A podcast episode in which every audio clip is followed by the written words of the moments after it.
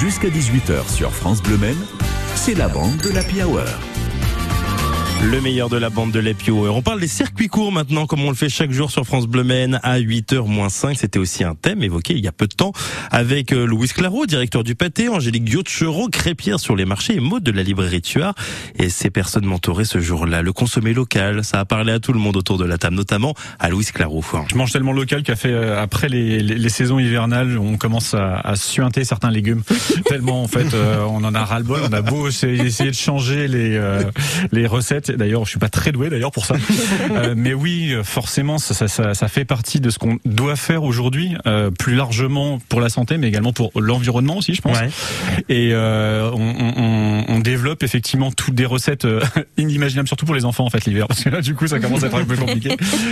Mais au-delà de ça, même le circuit le plus court encore que j'ai trouvé, c'est de réussir en fait à recycler ou en tout cas à utiliser ce que vous avez dans votre jardin. Donc plus court, c'est j'ai pas trouvé. Donc du coup, on arrive à faire des glaces, des teas euh, des, des, boissons, des euh, avec ce qu'on trouve dans le jardin et même parfois dans la rue. Donc c'est assez paradoxal, effectivement, vous allez voir.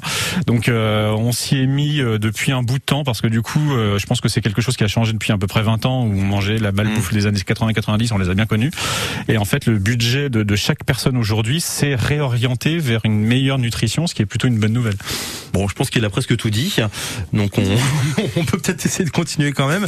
Angélique, vous en, en tant qu'ancienne maraîchère, est-ce que c'est quelque chose un, mode de vie que vous avez aussi depuis depuis assez longtemps Oui, je l'ai déjà bah, depuis l'enfance. Hein. mes parents étaient plutôt dans, dans l'achat local euh, pour savoir d'où venait tout simplement euh, la nourriture, sans mmh. forcément une idée d'écologie derrière à l'époque.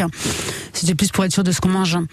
Et mmh. puis bah, après moi j'ai continué moi-même avec euh, en travaillant dans le maraîchage et puis en faisant les marchés. C'est vrai que j'ai la chance de faire les marchés, ce qui me permet d'avoir accès à toute une gamme de produits. Euh, locaux mmh. où en plus on connaît les producteurs donc euh... à part les navets à part les navets je crois que j'ai été étiquetée avec mes navets là c'est bon là voilà Maud votre consommation ben c'est vrai qu'on est quand même de plus en plus préoccupé par ce qu'on a dans nos assiettes. Donc mmh. euh, forcément, euh, je pense que consommer euh, des produits locaux, on est sûr du mmh. Enfin voilà, on a la garantie que ce qu'on a dans notre assiette, c'est vraiment ce que l'on a acheté. Et effectivement, d'aller au marché, on est proche des producteurs, proche des enfin des, des commerçants et, euh, et du coup c'est aussi euh, je trouve un, de la convivialité mmh. qu'on a peut-être perdu aussi quand on va dans des grandes surfaces. Euh, enfin voilà, pour moi c'est important effectivement de, de manger des produits sains et hmm. frais surtout et de saison. La personne justement qui fait les marchés autour de la table, c'est vous, Angélique. Hmm. Euh, est-ce que vous avez vu plus de clients depuis le premier confinement? Parce qu'on en parle principalement de ce premier confinement qui a été un déclic pour beaucoup de Français. Alors euh, oui, c'est vrai. En plus à l'époque, je faisais encore un peu de maraîchage avec euh, mon ex-mari.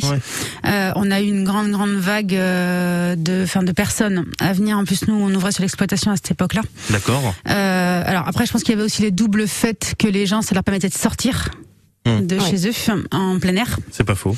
Donc il y avait quand même cette partie-là, il y a quand même une, je pense une belle prise de conscience qui malheureusement s'est un peu essoufflée, je trouve, euh, au fur et à mesure des confinements. Je pense que les gens ont repris le travail, euh, surtout la fin du télétravail a dû euh, mmh. avoir une action sur euh, la réorganisation, je dirais, des familles au niveau des courses, des choses comme ça, parce qu'il y a quand même une baisse de, enfin à mon sens une baisse de fréquentation. Mmh. Bon après il y a quand même toujours une fréquentation qui est là avec des, des clients qui sont fidèles, mais euh, ce qui serait bien, c'est que les gens voilà gardent à l'esprit que c'est un temps qu'on donne pour soi avant tout. On va continuer de parler de sujets un peu dans dans l'air du temps avec le do it yourself, le faire soi-même. C'est le prochain et dernier thème qui sera abordé dans ce meilleur de la bande de l'Happy Hour en ce lundi de Pentecôte. Juste avant ça, vous l'entendez derrière moi un titre qui vous fait danser également chaque samedi en fin de journée à 22h30 jusqu'à 1h du matin. Ça s'appelle Let's Dance. Si vous n'avez jamais écouté, on vous le conseille.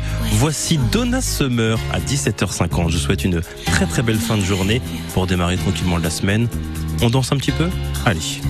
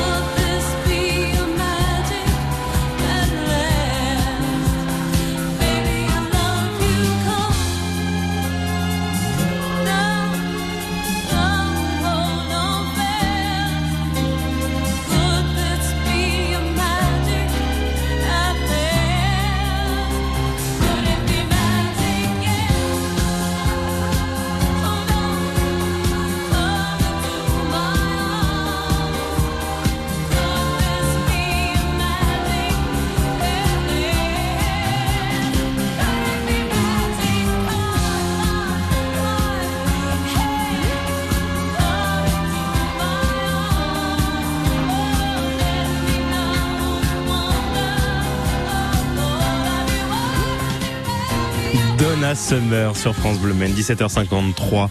On va s'intéresser maintenant au, do it yourself, le faire soi-même. C'est justement ce qu'on a évoqué il y a très très peu de temps avec Patrick Fontaine, philosophe sartois, avec Anaïs Tempère le Breton, comédienne à l'Alain Prost, et puis avec Bintou Aubier du Yellow Store, une boutique de vêtements pour femmes rue Gambetta. Complètement, je sais pas, on est content. Euh, moi, j'ai un, un, vieux meuble à la maison qui a été fabriqué par mon grand-père. Ouais et qui a été euh, restauré par euh, mon mari. Voilà, pardon. Donc ça continue. C'est c'est do it yourself d'il y a 50 ans. Mm-hmm. Et puis on continue à le faire, à le refaire, à le re-refaire. Mm, ça se transmet aussi. Mm, Au fur et à mesure.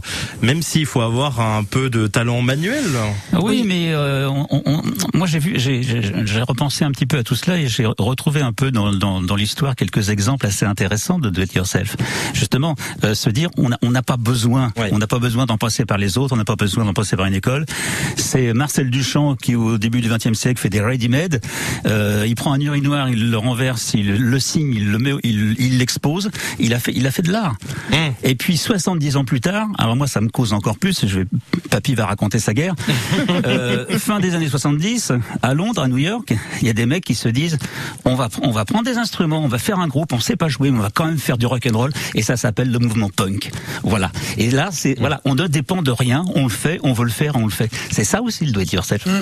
Ouais, oui, ouais, ouais. Pas mal du tout. Il y a un animateur, il ne sait pas animer, on va mettre des personnes autour, ça va faire une bande. on va appeler ça la bande de la Pio. Alors.